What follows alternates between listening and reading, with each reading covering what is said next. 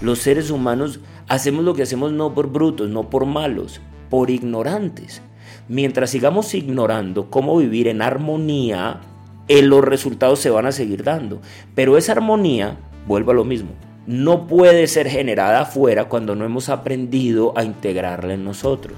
¿Alguna vez en la vida has sentido un dolor profundo por lo que está pasando con nuestro planeta Tierra? ¿Miedo o ansiedad? Por las consecuencias del cambio climático para las futuras generaciones? O tal vez quizás has sentido culpa de pensar que no estás haciendo lo suficiente para cambiar la situación. O en otras instancias, rabia por quienes parecen hacerse los de la vista gorda entre la responsabilidad de sus decisiones y no hacen nada por el planeta Tierra porque al final de cuentas se van a morir y el planeta no les pertenece.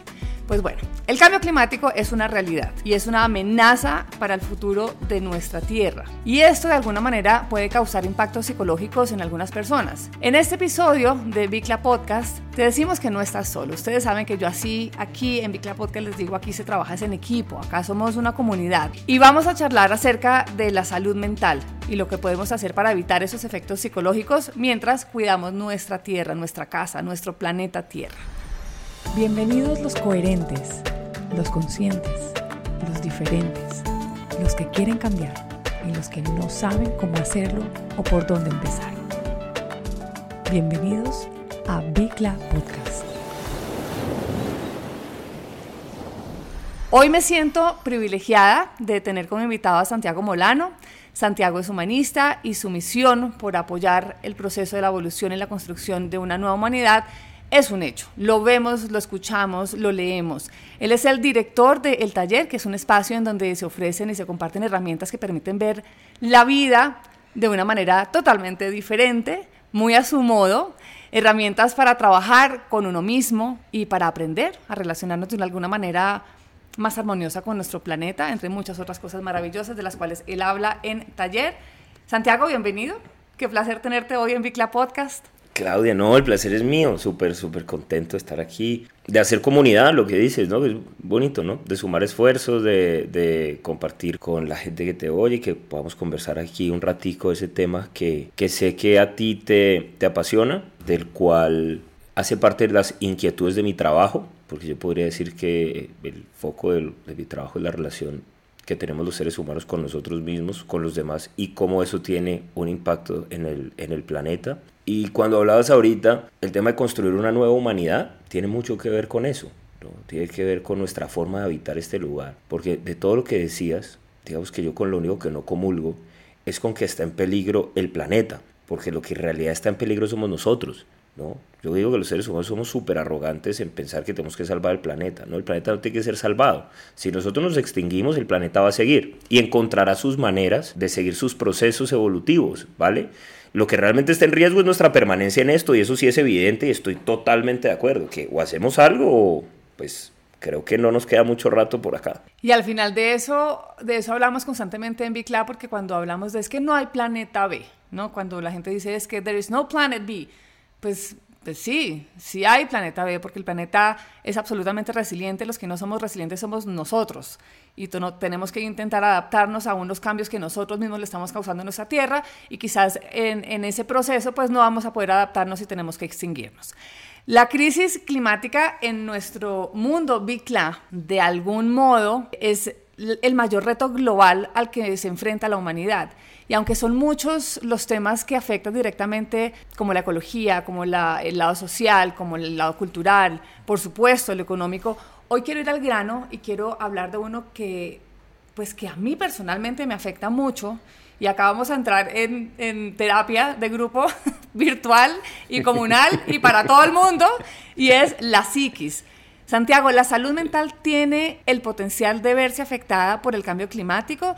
Como psicólogo, quizás no sé si te llegan personas o pacientes con frecuencia a hablarte de este tema y decirte, miércoles, algo, algo está pasando en mí, algo está ocurriendo que lo que está pasando en el mundo me está afectando, psicológicamente hablando. Yo creo que, que lo que estamos viendo y me parece un buen síntoma es que cada vez hay más personas inquietas con el tema. La forma como estamos lidiando con estas inquietudes ya es otro cuento porque entonces lo que encontramos es que así como lidiamos con distintas cosas de nuestra vida, pues hay personas que ponen eso en un lugar que es sano, que genera bienestar, que da un sentido y un propósito en la vida, Eh, hay personas que lidian usándolo como una excusa para hacer lo mismo que hacen los que acaban el planeta, es decir, para luchar contra los demás, para violentar, para maltratar a otros, para vivir cabreados, para justificar una cantidad de cosas en la vida. Hay personas que se paralizan. Entonces, digamos que podríamos decir que prácticamente este tema ambiental lo estamos lidiando como hemos lidiado todo, pues dando tumbos, ¿no? Y aprendiendo a través de la, del ensayo y el error. Te decía que para mí es una ganancia, parte de lo que uno podría rescatar de los fenómenos que están pasando, el calentamiento global, como lo mencionas, eh, la extinción de ciertas especies, es todo, este, eh, todo este desequilibrio ambiental ha permitido que estén pasando cosas como que tú y yo estemos hablando. O sea, que es lo primero que yo te quisiera como invitar a ver como un resultado positivo. Porque nosotros aprendemos solo a través de la saturación. Entonces, en la medida que estos efectos se han hecho evidentes, cada vez está siendo más difícil para más personas hacernos los locos con esto. Y ahí ya hay una ganancia. Podríamos decir entonces que en términos de procesos pedagógicos y evolutivos, este desequilibrio o esta forma de violentar la armonía del planeta nos está llevando primero a reconocer que existía una armonía, segundo que los agentes disociadores de esa armonía hemos sido los seres humanos, y tercero que es en lo que vamos a empezar a entender desde la comprensión que necesitamos trabajar en nosotros para poderla restaurar. Entonces, ahí es mi primer mensaje, que es un mensaje de optimismo, es decir, todo lo que está pasando es necesario, no podría ser diferente. Y lo que es muy importante es que empecemos a ubicarnos dentro de este proceso pedagógico cuál es mi lugar, es decir, cómo me autoselecciono y me ubico para ver qué papel voy a jugar dentro de este proceso. Todos los papeles que se están jugando son necesarios. Y esto sé que es súper controversial porque habrá gente que diga que yo estoy legitimando que maten las focas, que acaben con el planeta. Pero lo que quiero decir es que si nosotros aquí como seres humanos venimos a aprender, y eso no se nos puede olvidar, digamos que el planeta con todas sus variables, con todas sus complejidades, es el escenario o el salón de clases que se nos ha dado. Mira, lo que acabas de decir me acuerda de un momento de la pandemia que es el perfecto ejemplo, es el, ejemplo más claro que podemos dar de que sí al final todo lo que nos pasa nos pasa por algo, ¿no? Y que menos mal pasó, o sea, no, y en algún momento me acuerdo que puse en mis redes sociales, esto tenía que pasar para que nos diéramos cuenta, esto tenía que pasar para que nos abrieran los ojos y entendiéramos que realmente el planeta no nos necesita y que podemos estar nosotros encerrados y que una vez nos encierren finalmente salen los delfines a nadar, salen los pajaritos a, a volar en manada eso pasó con la pandemia. Y al final de cuentas la pandemia es un efecto de lo que nosotros le hicimos a la Tierra y por eso el planeta nos encerró y nos tiene como estamos desde hace un poco más de dos años. Y de alguna manera esa es la parte pedagógica de la que tú hablas. Ahora, en ese orden de ideas, el planeta es un espejo psicológico de lo que nos está mostrando nosotros mismos que tenemos que trabajar. ¿En qué tenemos que trabajar? Sin duda. Entonces ahí es donde viene la parte realmente más interesante y donde entra el tema que, que decías, el de la psiquis y la relación que existe entre estos temas ambientales y el comportamiento humano. Y es que nosotros queremos ver esto como fenómenos aislados o como fenómenos económicos. Y lo que no hemos querido entender es que exactamente como lo pones, todos estos fenómenos no son más que un espejo que nos está mostrando, ojo, como individuos, no como sociedad, no como países, no como, como individuos, lo que nosotros necesitamos aprender a integrar en nosotros para poder tener una realidad diferente. Dentro de las cosas que yo trato de decirle a las personas, que, que es otra cosa que genera mucho, mucha ampolla y por la cual a mí me, me da mucho palo con eso, es que yo digo que los fenómenos colectivos realmente no existen. Las transformaciones son individuales, Claudia. O sea, tú no puedes transformar un colectivo. Y las transformaciones básicamente tienen que ver con elevar el nivel de conciencia. Pero el problema es cuando yo pienso que para elevar el nivel de conciencia esto tiene que ir en combo. Y como yo creo que el que tiene el nivel de conciencia alto soy yo, entonces tengo el derecho de imponer ese nivel de conciencia a los demás y empezar a tratar de generar procesos que serían como en el colegio, como que un profesor quiera pasar a todos los niños de, de, curso cuando él dice porque sí, porque ya tendrían que estar listos. Y en la práctica eso no es así. Entonces mira que la pandemia, que es un ejemplo muy bonito que pones, fue una clase que nos dio el planeta. ¿De acuerdo? Pero igual que en el colegio, no todos los alumnos fueron a clase. con regla en la mano, ¿no? Ojo. Cierto, claro, pero, pero no todos... Y ahí cuando te das cuenta que también hay personas que no aprenden ni con regla, Claudia. Entonces, fue una tarea que mucha gente, una clase que mucha gente no quiso, a la cual nadie quiso asistir, o nadie no, muchas personas no quisieron asistir. Y así como hubo personas que tuvieron espacios de reflexión, pero además espacios de reflexión para generar cambios y transformaciones sostenidas en su vida, hay muchas personas que tuvieron esas reflexiones y hoy dos años después están viviendo exactamente igual. Es decir, el discurso bonito, el tema de Trump, que hay que bajarle, que el tiempo de la familia, se acabó, ¿no? Y otra vez, todo el mundo que está hablando. Hay que producir, hay que hacer, hay que generar como sea, por encima de lo que sea, pasando por encima de todos, pero que el planeta, del planeta se encarguen los demás. Los del G8, el presidente Biden, el bárbaro de Putin, o sea, como que la clase todavía no hemos entendido hasta qué punto tiene que ver con nosotros. Y ahí es donde yo, a mí me gusta ser como ese eje y por eso digo que mientras nosotros no entendamos que los procesos son individuales, seguiremos subestimando el poder de la transformación que tenemos como individuos. Entonces, básicamente, esa sensación de impotencia y de pensar que la única forma de solucionar esto es que se alineen los astros y el planeta cambie, cosa que no va a pasar, hace que nosotros perdamos el foco en el trabajo que nos corresponde. Y de ahí vienen todos estos fenómenos psicológicos de la ecoansiedad, todos estos términos, la solastancia, todas estas vainas que sí, pues cómo no vamos a hablar de eso, que pasa espectacular. sí, más adelante vamos a hablar de eso, pero y entonces continúa. Y entonces, pero todo esto se origina ahí, ¿no? Se origina un poco en la idea de, primero, de el desconocimiento del proceso pedagógico que hay detrás de esto. Porque si yo lo viera como algo necesario y en vez de dedicarme a pelear con la vida y a sufrir por eso, me ocupara de lo que me corresponde, entonces ya de entrada mi mente leería esa realidad desde un lugar diferente. Entonces, el sufrimiento, desde, desde el abordaje de lo que yo trabajo, el sufrimiento es la respuesta que se origina en nuestra mente ante la incapacidad de aceptar la realidad. Pero nosotros no podemos aceptar lo que no comprendemos. Quiere decir que el sufrimiento es la herramienta pedagógica a través de la cual el universo Dios, la vida, como lo quieras llamar, nos muestra lo que necesitamos comprender. Entonces, cuando nosotros no comprendemos que estos fenómenos que están sucediendo en la naturaleza son necesarios para que los seres humanos podamos hacer nuestro trabajo, lo que hacemos es luchar contra el fenómeno. Y como estás luchando con un fenómeno que tú no puedes cambiar, el resultado es todo lo que hablábamos, ¿no? Malestar, insatisfacción, tristeza, desolación, ansiedad, todo este tipo de cosas. Y además entra un segundo factor que es bien interesante y es que nuestro amigo el ego se disfraza de ambientalista. Y en la realidad al ego le importa un culo el planeta como no le importa nada distinto a alimentarse a sí mismo. Entonces lo que vive buscando es rescatando causas que lo distraigan para legitimar su forma de vivir. ¿Cuál es esa forma de vivir? Luchando pensando que los problemas son el resto y no nosotros. De eso se encarga el ego de los seres humanos y eso, ese ego lo tenemos todos. Entonces, cuando tú a un ego lo que le das es una causa noble, básicamente lo que generas es un nivel de ceguera absoluta porque el discurso es tan bonito, la causa es tan noble, que tú dejas de reconocerte como parte del problema. Al dejar de reconocerte como parte del problema, pones el problema en un lugar cómodo, claro, y son los demás. ¿Y qué terminas haciendo? Con un discurso bonito, agrediendo, descalificando y generando el mismo desequilibrio que es el que origina todo lo que aparentemente te preocupa. ¿sí? Por más que tengas letreros queriendo salvar focas en el, en el Ártico. Yo no sé si tú has seguido, eh, y quizás no y no pasa nada, la historia de Bicla.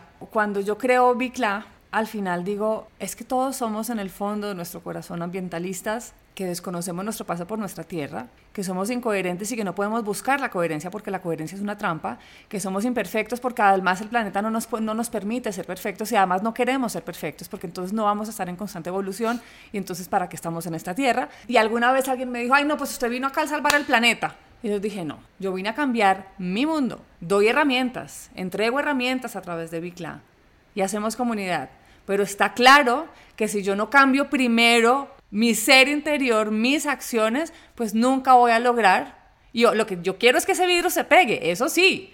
O sea, no se trata de evangelizar, pues, mejor dicho, con el discurso, pero sí, yo sí quiero que el virus se pegue. La única forma de que se pegue es ser consistente con esa parte pedagógica, porque como se nos olvida, como lo estabas hablando ahorita con el cuento de la pandemia, es que la pandemia, la pandemia vino a enseñarnos y dos años después ya se nos olvidó. Yo sabía que eso iba a pasar y por eso el mensaje tiene que ser constante, tiene que ser consistente, porque si no se nos olvida, porque los seres humanos, después de que vemos unos noticieros llenos de muertes, ya después de ver todo eso empezamos, ay, una más, ay, no, qué pesar, y seguimos. O sea, somos absolutamente ¿cómo se dice eso? O sea, como que de verdad se nos olvidan las cosas tan rápido y tan fácilmente que pues evidentemente si no interiorizamos esto, pues nunca vamos a lograr accionar de una manera correcta. Entonces sí, digamos que la misión de Bicla justamente es esa, es todos los días recordarles y recordarnos que tenemos que hacer algo, porque si paramos, dentro de un año, dos años como con la pandemia, se nos olvida y no hacemos nada. O sea, la pedagogía es un tema que es constante o no llegamos a ningún Pereira, como dicen por ahí. Ahora, yo quiero que hablemos un poquitico de este, de este tema de la ansiedad, que yo soy una persona muy ansiosa y yo lo he contado muchas veces por aquí en Bicla. Eh, me genera mucha ansiedad cuando incluso entrevistado a ambientalistas consumados que yo digo miércoles, llevan toda la vida hablando de este tema y son tan positivos y, siempre con la esperanza y siempre ven la luz al final del túnel. Yo al final siempre les pregunto, venga, pero ustedes nunca la ven negra? O sea, porque yo hay días que de verdad digo, apague y vámonos, sacamos de harakiri y ya, o por el otro lado digo, ¿saben qué? ya no me importa nada lo de la Tierra, al final en serio, como los que no les importa, pues el planeta se va a acabar y yo me voy a morir y ya no, no pasa nada y no va a tener más hijos. Facilísimo sería hacer eso, pero es que no me nace hacerlo de esa manera y por supuesto me genera ansiedad que esa pedagogía de la que, de la que tú hablas, que es al final eh, parte de la, del ADN de Bicla, pues no se puede desvanecer, no, se puede, no, no puede frustrarse. Y yo a veces siento ese tipo de frustración. Entonces, eh, quiero que hablemos un poquitico de esa ansiedad, que para mí sí es uno de los problemas psicológicos más extendidos de, de nuestros días y, no es de extrañarse que en los últimos años se haya popularizado en el mundo de los ambientalistas, y aquí viene el término que más odias, y es ese, esa ecoansiedad, porque es cuando los ambientalistas decimos, todos los días hablamos del tema, todos los días lo recordamos, todos los días queremos hacer algo, pero al final uno siente que no hizo nada. Sí. Uno, uno siente que, que, no estamos cambiando nada, ni siquiera nosotros mismos, porque muchas veces queremos ser radicales y decir, nunca más en mi vida voy a usar plástico, el plástico se tiene que desaparecer, tenemos que sacar una ley de, de, de, la prohibición del plástico en un solo uso y ojalá salga mañana y el decreto tiene que salir y peleamos y al final no sale nada. Sí y se nos acaba el agua y vamos a una tienda y estamos muertos de la sed y terminamos comprando una botella de agua. Y uno dice, miércoles, ¿para qué lo dije si al final no lo puedo cumplir? Por tanto, genera esa ecoansiedad. Sí. Lo que sí es importante dejar claro es que este término de ecoansiedad no es un diagnóstico clínico como tal y que desde la psicología, y esto yo quiero que nos lo explique Santiago, pues sigue siendo eso, ansiedad. Solo que en este caso los ambientalistas lo asociamos a la situación del medio ambiente. ¿Todo bien hasta ahí, Santi? Sí, perfecto. Ah, y el término no es que lo odie, es que me parece chistoso. O sea, a ver, con todo el respeto. no. me, o sea, me parece chistoso en términos de que efectivamente es como lo dices. O sea, ah, bueno, gracias.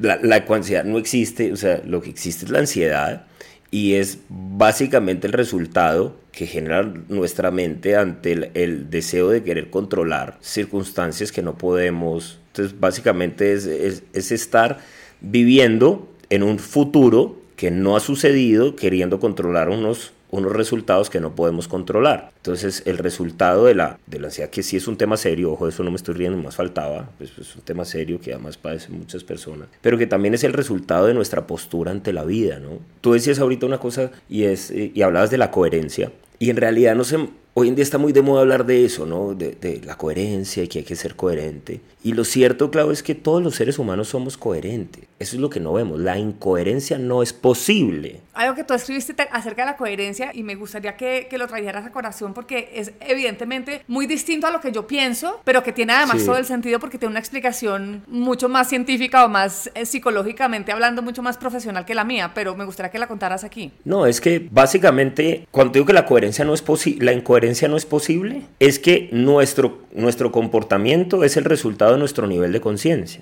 Es decir, cada ser humano es totalmente coherente a su nivel de conciencia. ¿De acuerdo? En el nivel que para otros uno sea incoherente es distinto. ¿O? Claro, pero eso es propio, eso es propio de, de ese nivel de conciencia, por ejemplo, del tuyo y el mío. Y es un nivel de conciencia en el cual es totalmente coherente decir una cosa y hacer la otra, donde además es totalmente coherente creer que uno es más consciente de lo que es en realidad. Porque lo cierto es que si nosotros fuéramos tan conscientes como creemos, comprenderíamos por completo la pertinencia de los procesos del planeta y de cada individuo. Entonces no nos atreveríamos a descalificarlos, a juzgarlos o a pensar que deberían estar en otro nivel de conciencia diferente al que les corresponde. Que es realmente lo que tú empiezas a ver en un maestro, ¿no? O sea, en un nivel superior de conciencia, hay una cosa muy bonita porque no hay lucha, Claudia, ni hay ecoansiedad, ni hay solastalgia, ni hay imposición de conceptos a nadie, hay comprensión. ¿Por qué hay comprensión? ¿Por qué no hay sufrimiento? Porque hay la sabiduría necesaria para entender la necesariedad de lo que sucede. Y porque además se ha logrado la comprensión de una cosa bien bonita y es entender que detrás de ese proceso hay una inteligencia superior. Porque una de las partes que es bien compleja que tenemos nosotros en este nivel de conciencia es la arrogancia de pensar que el planeta tendría que ser diferente. Míralo, si es que solo el hecho de pensar que yo sé cómo deberían tratar los demás, por más que sea bonito y por más que lo que yo me esté imaginando es un paraíso da para todos, es supremamente arrogante, ¿no? Y cuando uno tiene una, ese nivel de comprensión superior, uno lo que ve primero es que estos procesos son acompañados. ¿A qué me refiero que son acompañados? Que están dirigidos por, por esa inteligencia superior que se expresa en el universo y que está presente en todo y que de eso es de lo que nos hemos desconectado. Nos hemos desconectado tanto que hemos perdido la esperanza, que no hemos visto el propósito de nada y que nos hemos dedicado a auditar el trabajo de los demás en vez de hacer el propio. ¿No? Y el resultado de eso es lo que te digo, es, la impotencia. Y, es, pues, y es que es mucho más fácil. Cuando hablo de, coherencia aquí y, y, cuando digo yo que somos ambientalistas imperfectos, incoherentes, de alguna manera es una defensa propia. Sí. ¿No? Y lo, y lo, hago muy a propósito porque las etiquetas a mí me molestan. Entonces, cuando yo nunca dije que yo soy ambientalista, en ningún momento yo fui y me gradué de ambientalista. El, el título de ambientalista me lo, me lo ponen otros. Yo no soy ambientalista. Yo soy un ser humano que está en un proceso, que está transitando una vida, que, que está aprendiendo muchas cosas y que quiere accionar de una manera distinta y que quiere desaprender para, no sé, para mi propia vida, o sea, porque yo siento que tenemos que estar, los seres humanos estamos en constante evolución, pero cuando digo eso al final es porque hay una etiqueta que, que constantemente es juzgada y entonces la única manera de, de, defender eso es poner esa frase de incoherente, ambientalista, imperfecta, incoherente, porque lo soy, ¿qué hago? O sea, e, es muy fácil cuando la gente, no, pues la ambientalista que trabaja en un programa en donde matan animales. Sí, por ejemplo. O sea, yo te digo, listo, entonces soy una ambientalista imperfecta, incoherente, tranquilo, estoy en evolución. O lo aceptas de esa manera, o apaga y vámonos y apaga el televisor y no me mires porque pues al final estoy mm. trabajando y hago mi trabajo y me apasiona y me gusta. Eh, por otro lado, si me ven en la calle, como te decía ahorita, con una botella de plástico porque se me quedó el termo, casi no pasa, pero ¿y si pasa? ¿Qué pasa? ¿Y si pasa? ¿Cuál es el problema? ¿Me tengo que dar el látigo porque me compré? No, no, no tengo que hacerlo de esa manera. Eh, entonces sí, quizás lo que dices me gusta mucho, pero como los seres humanos vivimos a la defensiva y tenemos que justificarnos ante todo, pues terminamos poniéndonos esa etiqueta. otro ejemplo que puedo dar acá es, conocí, conozco una mujer que es vegana, eh, más adelante voy a entrevistarla y no quiero ahondar en ese tema, pero lo voy a meter aquí a colación rápidamente, una mujer que es vegana y que lleva siendo vegana durante por 10 años, si no estoy mal, y decidió un día decir hace poco, ¿saben qué? Yo ya no quiero tener la etiqueta de vegana. Yo no voy a volver a comer carne, no voy a consumir productos que vengan de animales, pero no quiero tener esa etiqueta, porque ¿qué pasa si yo caigo? ¿O qué pasa si me compro un, saco? ¿O qué pasa si me entiendo un saco de lana? Porque un día tengo frío y no puedo juzgar a ese, a, ese, a ese pequeño niño que está en una zona rural que tiene frío, que tiene una oveja que tuvo que motilar y que resulta que la lana tiene que compostarla y el niño sufrir de frío porque es vegano.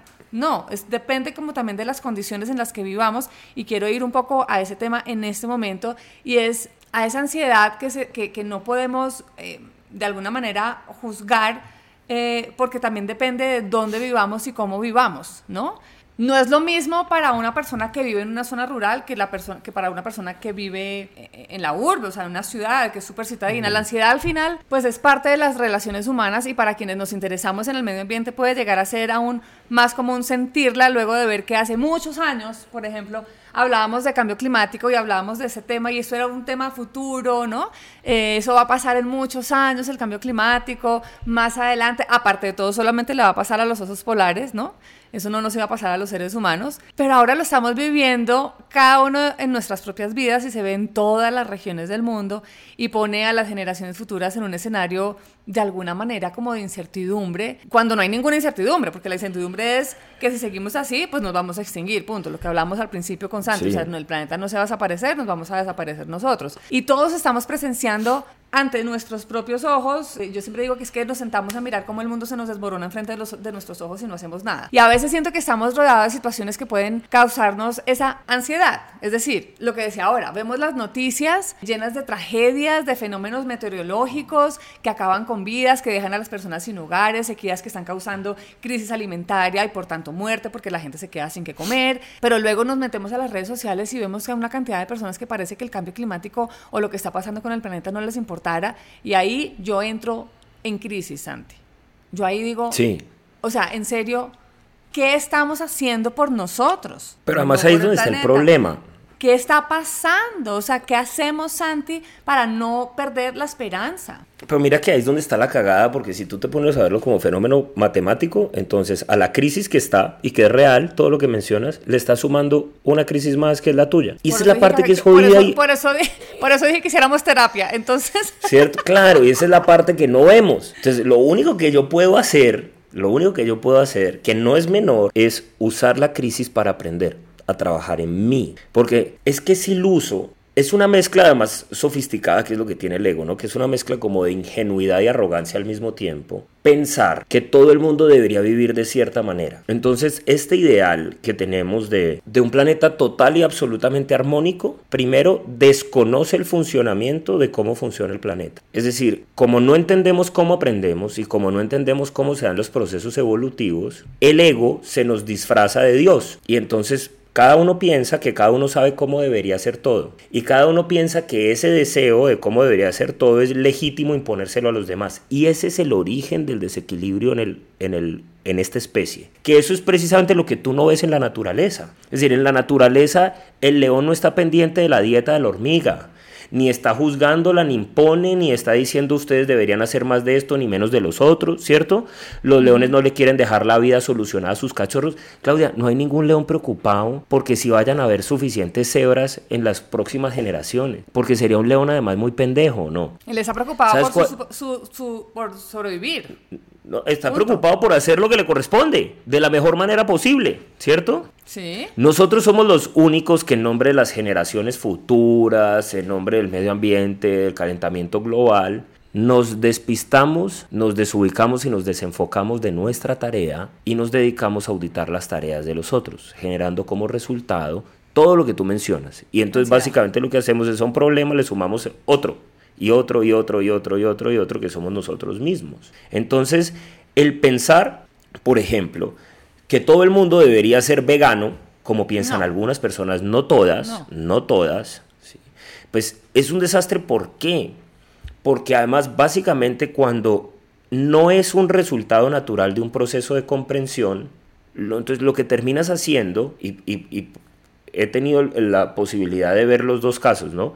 El caso de muchas personas que son veganas como fruto de su propia experiencia y de su propio proceso de aprendizaje, y en esas personas encuentras cosas que a mí me han parecido hermosísimas. Lo primero, un respeto absoluto por la forma de vivir de los demás, ¿no? Y estas son las personas que son veganas y para ti son inspiradoras. Entonces, qué bonito, ¿no? Cuéntame tu historia. Son las que generan, claro, esas son las ah. personas que inspiran a un cambio al final. Total, como que te provoques es bonito, porque además ves que el proceso ha sido, ha sido desde el amor y desde la comprensión no desde la postura arrogante de yo soy mejor que tú, ¿no? Ni que yo tenga un nivel de conciencia superior, nada. Además encuentras que son personas que te hablan con total humildad de lo que han aprendido, por qué lo han hecho, dónde han estado sus dificultades y en ese proceso terminan inspirando desde el ejemplo que no es el ejemplo de la pulcritud y la coherencia, no es el ejemplo del amor y de legitimar el aprendizaje y como lo han vivido, entienden lo necesario de el que está viviéndolo desde otra manera. Que yo, yo siempre pongo este ejemplo, es como en el colegio. Es que un alumno de bachillerato no es mejor que un alumno de primaria, Claudia.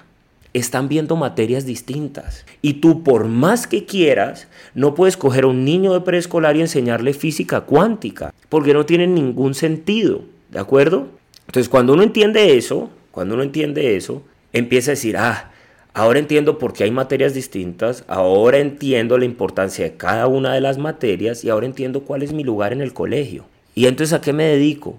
a la mía, a aprender lo mío, porque entonces imagínate tú que en el colegio hubieras estado preocupada por las notas de todo el colegio, ¿cierto? Entonces hubieras eh, sufrido, no sé, ¿cómo se llamaría eso? Eh, ansiedad escolar, ansiedad escolar. Entonces, ahí es donde a lo que voy, porque también he conocido personas que son el caso distinto, o sea, personas que son veganas, supremamente agresivas, moralistas, inquisidoras, descalificadoras, agresivas, violentas, que pregonan una supuesta armonía con el planeta cuando ni siquiera han sido capaces de vivir en armonía con sus vecinos. O sea, me vas a dar clases a mí de vivir en armonía con el planeta cuando tú no puedes respetar a un ser humano que no ve la vida igual que tú. Ese es tú, ¿de verdad tú crees que tú eres profesor de una materia que se llama ecología cuando desconoces que esa ecología pasa por la relación con tus hermanos, que son todos los que comen de todo, no solo los que comen como tú, porque ese es el origen de todos los conflictos de los seres humanos. Entonces, si nosotros no aprendemos a respetar estos procesos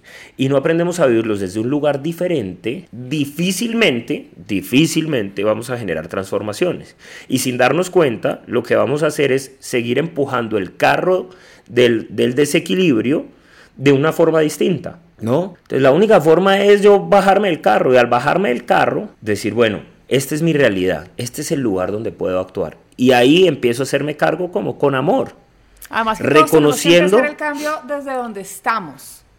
Sí, total. Pues es que es el lugar que nos corresponde y es clarísimo. Exacto. Clarísimo. No podemos, comenzar en un lugar en donde ni desconocemos. O sea, ¿en dónde estás tú? No tienes ni idea de medio ambiente, no sabes lo que significa el planeta para tu vida, no, empecemos ahí. Eh, tienes un nivel de conciencia mucho más avanzado, has hecho ya cambios para tu vida, listo, entonces avanza desde ahí. Acá en Bicla siempre hablamos de realmente, y yo sé que es una frase casi que cliché, pero es un paso, una acción a la vez. Y equivocarse está bien. Lo importante es no equivocarse mil veces en el mismo punto, porque entonces ahí quiere decir que en serio, de verdad necesitamos eh, lo que hablamos hace ya un rato, y es cuando la pandemia nos dice dos años después, ¿qué fue lo que pasó?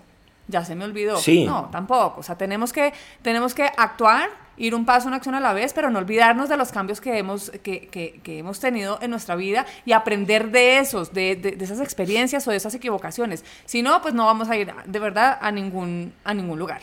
Entonces, esa ansiedad, esa preocupación por lo que no ha pasado, lo que, te, lo que haces es que aprendes de ella, ves la inutilidad de eso, te das cuenta que eso, aunque aparentemente no hace parte del mismo problema, porque termina legitimando todo esto lo que estamos hablando, y cuando te digo, cuando te bajas del carro te ubicas en tu realidad y te das cuenta que en tu realidad hay una cantidad de cosas que puedes hacer, de las cuales te puedes ocupar, que no tiene ningún sentido que te preocupes porque preocupado o no preocupada los resultados van a ser los que sean, ¿de acuerdo?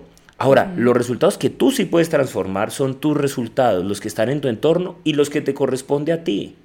Entonces, por ejemplo, lees los programas de gobierno para ver dentro de los candidatos, no sé, al Senado, al Congreso, a la presidencia, para cuáles es importante este tema. Es decir, que, represente legítimamente a través de los caminos que hemos diseñado, en vez de criticarlos, tirar piedras, decir, no. Entonces, creo una opinión formada, pero al mismo tiempo respeto la de los demás, ¿no? Reviso en mis hábitos, ¿qué podría ser diferente? El primer lugar donde nosotros necesitamos empezar a generar ese equilibrio es en nosotros mismos en nuestro cuerpo, en el cuidado de nosotros. ¿Cómo vamos a poder cuidar un planeta si ni siquiera nos somos capaces de cuidarnos a nosotros mismos? Si no tenemos una comprensión de cómo vivir en armonía y en balance con nosotros. Ojo, no que hablemos discursos de balance, eso somos unos berracos todos, ¿no?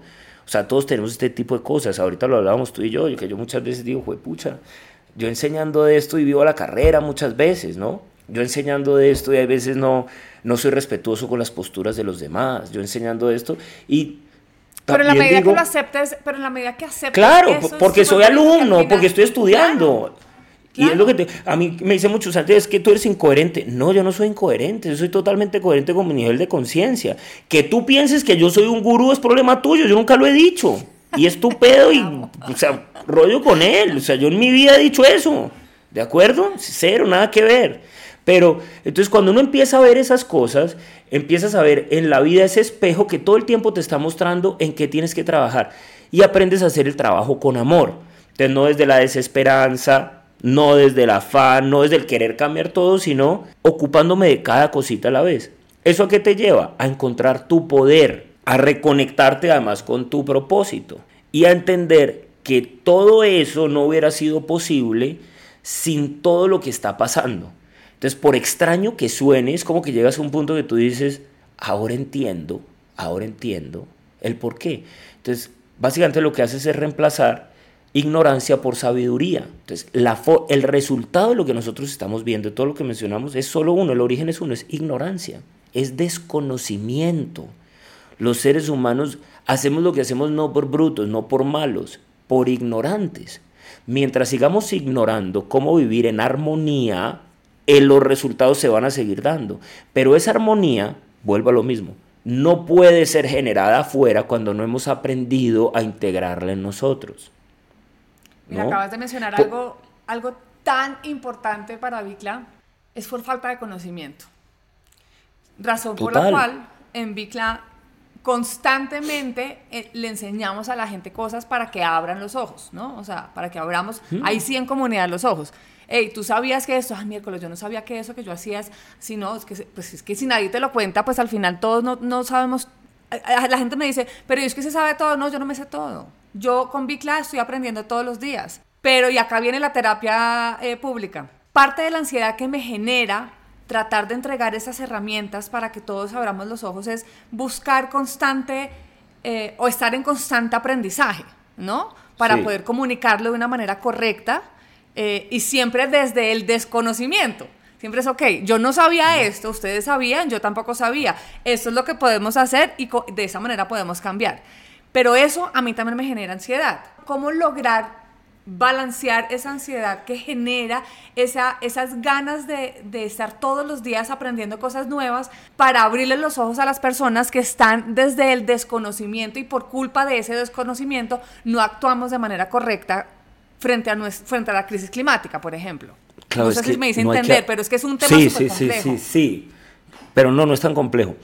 El, lo complejo es renunciar a la idea de que los demás tengan que abrir los ojos. Ese es el origen del problema de la ansiedad cuando yo creo que es que yo le tengo que abrir los ojos a alguien. ¿Sabes que me genera más ansiedad el hecho de tener que estar buscando conocimiento, sabes? Como eh, eh, estar buscando la forma de entender para poder comunicar, más allá de que los otros abran los ojos o no. Para mí es más, es más cómo, cómo entender yo misma muchas cosas que suceden en la Tierra que no sabía que sucedían por eso o a causa de eso y poder comunicarlo de una manera correcta, porque yo sé que lo que yo diga o lo que diga Bicla, pues no va a ser que los otros cambien. Lo que yo sí sé es que a través de una constancia en la comunicación, algún día, algún día, y no todo va a llegar al subconsciente del ser humano y va a decir, miércoles, de las 100 cosas que me ha dicho Claudia, voy a intentar una. Pero yo no me estreso porque los otros lo cambien. Yo me estreso realmente es porque cada vez comprendo muchas más cosas que, que tenía en, en total desconocimiento y digo, ¿cómo yo no hacía esto? ¿Cómo yo no actuaba de esa manera? ¿Cómo es posible que yo no supiera? ¿Por qué nadie me lo había dicho? Porque no, y, es otra cosa que es chévere, porque nada de lo que ha pasado hasta aquí pudo haber sido diferente. Es decir, si no lo hubieras hecho, no podrías estar comprendiendo hoy la pertinencia de hacerlo y de generar el cambio. Ahí es donde te digo que esa es la ilusión de, del ego de, si yo hubiera sabido esto antes, no, es que eso no existe. Es una trampa de la mente. Entonces mira que hay dos mecanismos. El uno es la culpa, cada vez que luego te hace pensar que tú hubieras podido haber vivido diferente. Cero, no, no hubieras podido haber hecho nada en tu vida, hubiera podido ser diferente como fue. Y el otro es la ansiedad de querer controlar un resultado que no puedo controlar. Ahora, cuando soy consciente de las dos cosas, pues básicamente me centro en lo que existe. No, la extinción no es hoy o no en este momento. De pronto ahorita, un par de horas puede que nos extingamos, pero en este momento no. Entonces al centrarme aquí aparece una gran posibilidad. Un mundo lleno de posibilidades, donde hay una cantidad de cosas maravillosas que yo puedo hacer. Primero que entiendo que este podcast no es más que una excusa para trabajar conmigo, no con nadie más. ¿no? Así como para mí, mi trabajo no es sino la excusa para poder seguir trabajando conmigo. Yo digo, a mí me gusta aprender acompañado, pero acompañado a quien, del que quiera cuando le corresponda, porque por más que yo quiera, el día que yo diga, por ejemplo, todo el mundo debería hacer mis talleres porque yo estoy convencido que si todo el mundo hiciera mis talleres, el mundo sería mejor, ¿en qué me convertí? En el dictador de la espiritualidad. ¿no? Es decir, en un farsante con un discurso bonito, con un ego gigante convencido que yo tengo el derecho de que la gente se despierte cuando yo digo. Entonces, piensan literalmente en no estar dormido, ¿no? Entonces tú estás dormida. Y estás dormida el tiempo que está bien para ti. Y que yo llegue, porque yo juzgue que es que ya está muy tarde, que tú ya no tienes que dormir y ya te hagas así en el ojo. Puta, ¿qué estás haciendo? ¿No?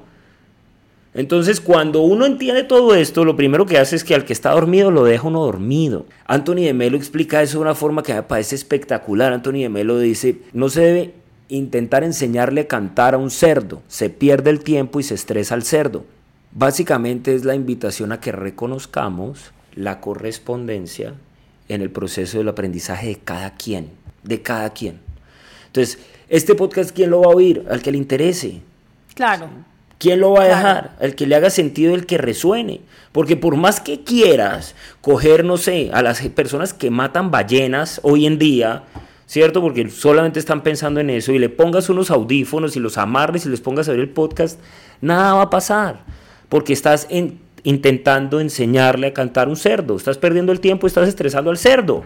Lo bonito es que cuando tú ves y cuando tú dices todo lo que hubiera podido ser diferente, no, te das cuenta es que todo lo que pasó en tu vida es lo que te está permitiendo los procesos de comprensión que estás teniendo hoy. Entonces, cuando uno ve eso desde esa claridad, lo primero es que das gracias por todo, porque lo entiendes. Y lo segundo es que renuncias a la idea de pensar que los demás también tendrían que vivir diferente, porque empiezas a ver en los demás sus procesos de aprendizaje y aprendes a reconocer la perfección de esos procesos. Cuando logras eso, ¿qué has logrado? Vivir en armonía contigo y con los demás. Es decir, eres el ser más ecológico que existe sobre el planeta. Porque a qué renunciaste? A la idea de pensar que tienes el derecho a imponerle tu idea del mundo a los demás. Entonces te desconectaste del modelo de lucha. El nivel de conciencia aumenta. En ese nivel de conciencia que empiezas a encontrar formas más armónicas de relacionamiento a todo nivel. Entonces empiezas a tener más interés, en vez de juzgar, por ejemplo, a los que matan ballenas, empiezas a tener más interés de ver el fenómeno por qué se origina, ¿no? qué pasa socialmente ahí, qué alternativas podrían haber diferentes. Más que entrar a juzgar y a censurar, como se ha hecho, cosa que no ha servido para nada, es como una comprensión más profunda. Entonces, si ese tema, cierto, es total, total. Entonces, si ese efecto, si el tema te interesa, ah, bueno, entonces, pues no sé, me dedico a eso, veo en qué temas de preservación puedo trabajar, pero todo desde una mirada de, de sumar, porque la, digamos, la ecología violenta es nefasta, es tan mala como el que mata ballenas. Y entonces mucha gente la legitima es que no hay tiempo. Y no nos damos cuenta que desde esa idea de no hay tiempo lo que terminamos haciendo es violentando a nosotros también.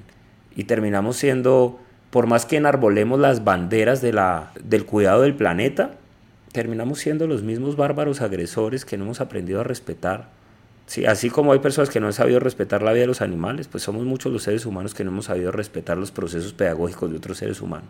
Entonces, mientras hagamos eso, ¿dónde está la legitimidad? En nuestras causas. No es ninguna, porque son solo discursos vacíos. Con todo lo que estás diciendo, pues podríamos decir que todos esos efectos psicológicos de, la ansiedad, de la angustia, de la nostalgia, todo eso que nos preocupa, pues debería de alguna manera permitirnos condensar todo hacia la acción, ¿no? Llenarnos de coraje y luchar, obviamente con nosotros mismos, y si quieren hacerlo en equipo, allá ustedes hay un nivel de frustración mucho mayor, pero empezar por uno mismo, ¿no? Y lo mejor de aquí es identificar finalmente qué podemos hacer, qué puedo cambiar en mí primero y saber que, que solo podemos cambiar nuestro mundo, pero no el de todos. Lo que les dije hace un rato también, yo no vine a cambiar el mundo del planeta, yo no vine a cambiar la vida del planeta, yo vine a cambiar mi propio mundo y este proceso lo comparto constantemente con la audiencia. Al que le gusta, le gusta, se queda, al que no se va. No se trata de restarle la importancia al asunto, por, al asunto, por supuesto, sino de verlo en su verdadera dimensión, en ver qué se puede, en qué se puede invertir, qué debemos cambiar, obviamente, eh, qué podemos hacer. Es pasar de la ansiedad a una preocupación justificada en la razón y a una fundamentada ocupación. para tomar, sí, en, ocúpate de tus propias decisiones Sí. y además hazte responsable de ellas. Que esa Y preocupación... rico hacerlo.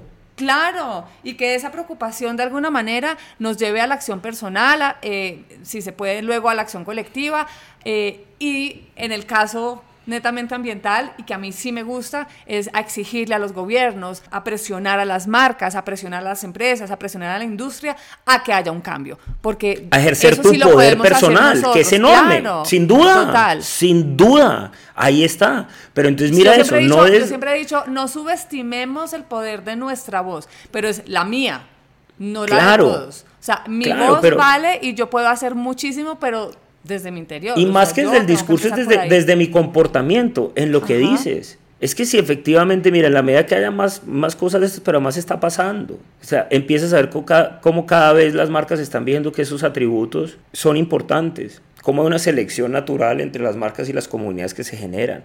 Cómo apa- a- desde un producto se puede empezar a generar pedagogía. Cómo una cosa no está separada de la otra, que eso es todo lo bonito. Como si para ti esto es un tema de interés que además del cual te ocupas con amor y con optimismo, pues tus hijos van a crecer viendo eso y para ellos va a ser natural esto, ¿no? Ahora, lo la peor que podría piensa que es pasar es no. que tus hijos, que tus que crezcan no. preocupados que, se- que se van a extinguir. O sea, yo no sé, o sea, yo tengo tres niñas, o sea, de, de siete, cinco y seis meses. O sea, yo no quiero que crezcan pensando en cuándo se van a extinguir. Yo quiero que crezcan sabiendo disfrutar la naturaleza, entendiendo que su responsabilidad es velar por el equilibrio porque ellos son parte de esa naturaleza, no son dueños.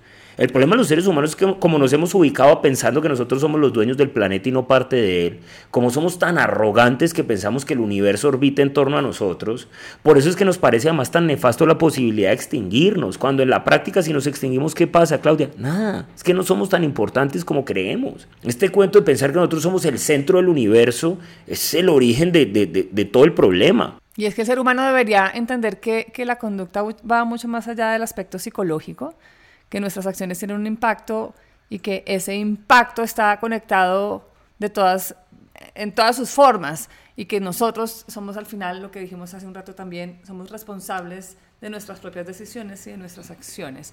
Total. Em, no, Mira, Santi, yo el- me podría el- quedar hablando contigo dos millones de horas y, y tiempos, pero, pero, pero pues no podemos, entonces Sí, no quiero... Hay unas, hay unas preguntas que les hago a los invitados cuando estamos cerrando y quisiera que me las respondieras tú, a tu, a tu modo, a tu forma. Una palabra que defina la naturaleza. Armonía y perfección. Un deseo para el planeta. Que sigamos aprendiendo. Si tienes un héroe ambientalista, ¿quién es y por qué? Un héroe ambientalista. Yo te voy a decir el mío a ver si te inspiras. Para mí fue mi abuelo. Yo te, yo te diría que mi papá. Mi papá que habla con las ardillas, mi papá que desde que era chiquito íbamos caminando. Sí, pero a- a- ahorita para que te mueras. Mi papá desde muy chiquito me enseñó a mirar con atención la naturaleza, a reconocer el maestro que había en las cosas que yo no veía.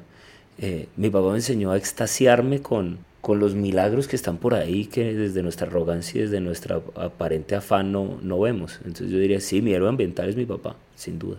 Eso que acabas de decir, voy a hacer una pausa, eh, me pasó ayer, ayer, justo ayer. Veníamos de Paipa a Villa de Leyva en carro, pusimos Waze y nos mandó por una vía loca, o sea, sabes, como que una hora y media más, camino destapado y, digamos que quienes estábamos en el carro eran, no, ¿cuánto tiempo más? No vamos a llegar nunca, mejor dicho, tenemos que llegar a grabar.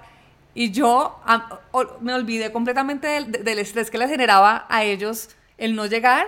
Y era yo divina en las montañas, pero qué tal esa belleza, mira la vista, pero mira la luz del sol, pero viste las ovejitas, pero qué tal las vacas tan divinas. Y al final empezaron a tomarme el pelo porque decían que estaban viajando con una gringa por Colombia. Pero realmente, eh, y fue muy divertido el viaje, pero realmente lo que hago es justamente lo que tú estás diciendo. O sea, eh, me sí. fascina extasiarme con lo que yo veo y me entrega la naturaleza. Y acabas de escribir Total. perfectamente lo que yo sentí ayer en ese paseo. Qué bonito. Sí, y yo, cre- y yo creo que cuando uno es capaz de tomar eso y empezar, y hay otra cosa que se nos olvida y es que esa naturaleza también está en las, en las otras, en los seres humanos. Si nosotros fuéramos capaces de mirar y reconocer esa belleza en los seres humanos, no nos atreveríamos a hacer lo que hacemos, que es maltratarnos como lo hacemos, juzgarlos como lo hacemos. Y si nosotros hiciéramos eso, claro, el resto sería muy fácil. El resto sería una consecuencia lógica. Porque además cuando tú empiezas a ver eso, no sé, cuando te extases con hormiga, empiezas a ser, cuidadoso de no pisarlas. Es natural, es una consecuencia natural. No es como que tú digas, es malo pisar las hormigas. No, es que yo reconozco una maravilla que hay, ¿cómo putas la va a pisar? No, no, pero no es porque me, no es porque me to no, no, hay ninguna norma, hay una comprensión de una función que es maravillosa, ¿no? Entonces mira que la armonía es una consecuencia de un proceso de descubrir. Y en la medida que nosotros vamos como quitándonos estas capas, lo que vamos viendo es belleza. Si a mí me preguntan cuál es el objetivo de la espiritualidad, la capacidad de reconocer belleza en nosotros, en los demás y en el planeta, y tú todo lo que juzgas bello y reconoces eso ahí, la tendencia natural es cuidarlo, como una consecuencia lógica. ¿Cierto? Lo cuidas, lo honras, lo respetas, naturalmente lo amas. Qué bonito. Un hábito que cambiarías en ti para dejar un mejor planeta. El afán. ¿Qué hábito Vivir ya afán me cambiaste? parece fatal. ¿Qué hábito ya cambiaste? Que el Y deporte del se cual te sientas volviera... orgulloso, por supuesto. Me siento súper orgulloso. El deporte como mi mayor terapia para la salud mental. Ese lo incorporé y me parece extraordinario, además porque me costó mucho vencer mi, mi indisciplina y lo, en la medida que lo he logrado lo, lo amo. Bueno, serás motivo de inspiración para mí. te contaré No. cuando me pase a mí. Un animal con el que identi- un animal con el que te identificas. El águila. Me fascinan, me generan fascinación y profunda. Tengo una conexión con esos animales muy, muy, muy particular. ¿Cuál es el sonido preferido de la naturaleza? El río. El sonido del río me...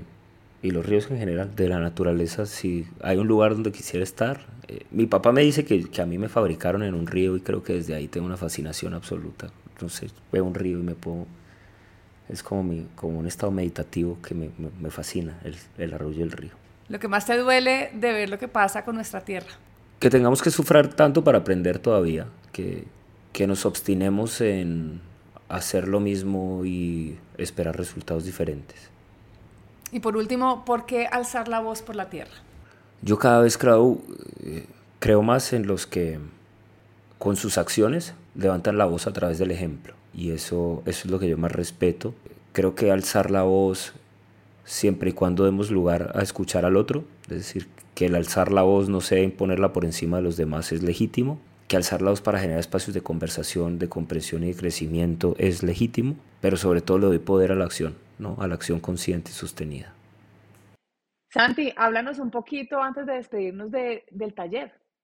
Con respecto a, a- a nuestros talleres, te hablaba hace un rato que nuestra, digamos, nuestra línea de interés de, de nuestro trabajo es la relación con nosotros mismos, con los demás y con el planeta en ese orden de ideas. Yo creo que nosotros no podemos cambiar lo que no conocemos y que la ceguera que tenemos los seres humanos con respecto a nosotros mismos es, diría yo, la base de todos los problemas que nos aquejan, entre ellos eh, los problemas que estamos viendo en términos ambientales. Hay un taller que se llama eh, Autoconocimiento y Enneagrama, que es un espacio muy bonito para poder entender esa, esa, digamos, esa programación que nos gobierna, que podamos ser conscientes de nosotros mismos y entender lo que necesitamos cambiar en nosotros, que podamos entender el origen de nuestra conducta, por qué vemos la vida como la vemos, por qué nos comportamos como lo hacemos y que desde esa claridad nos podamos empezar a hacer cargo.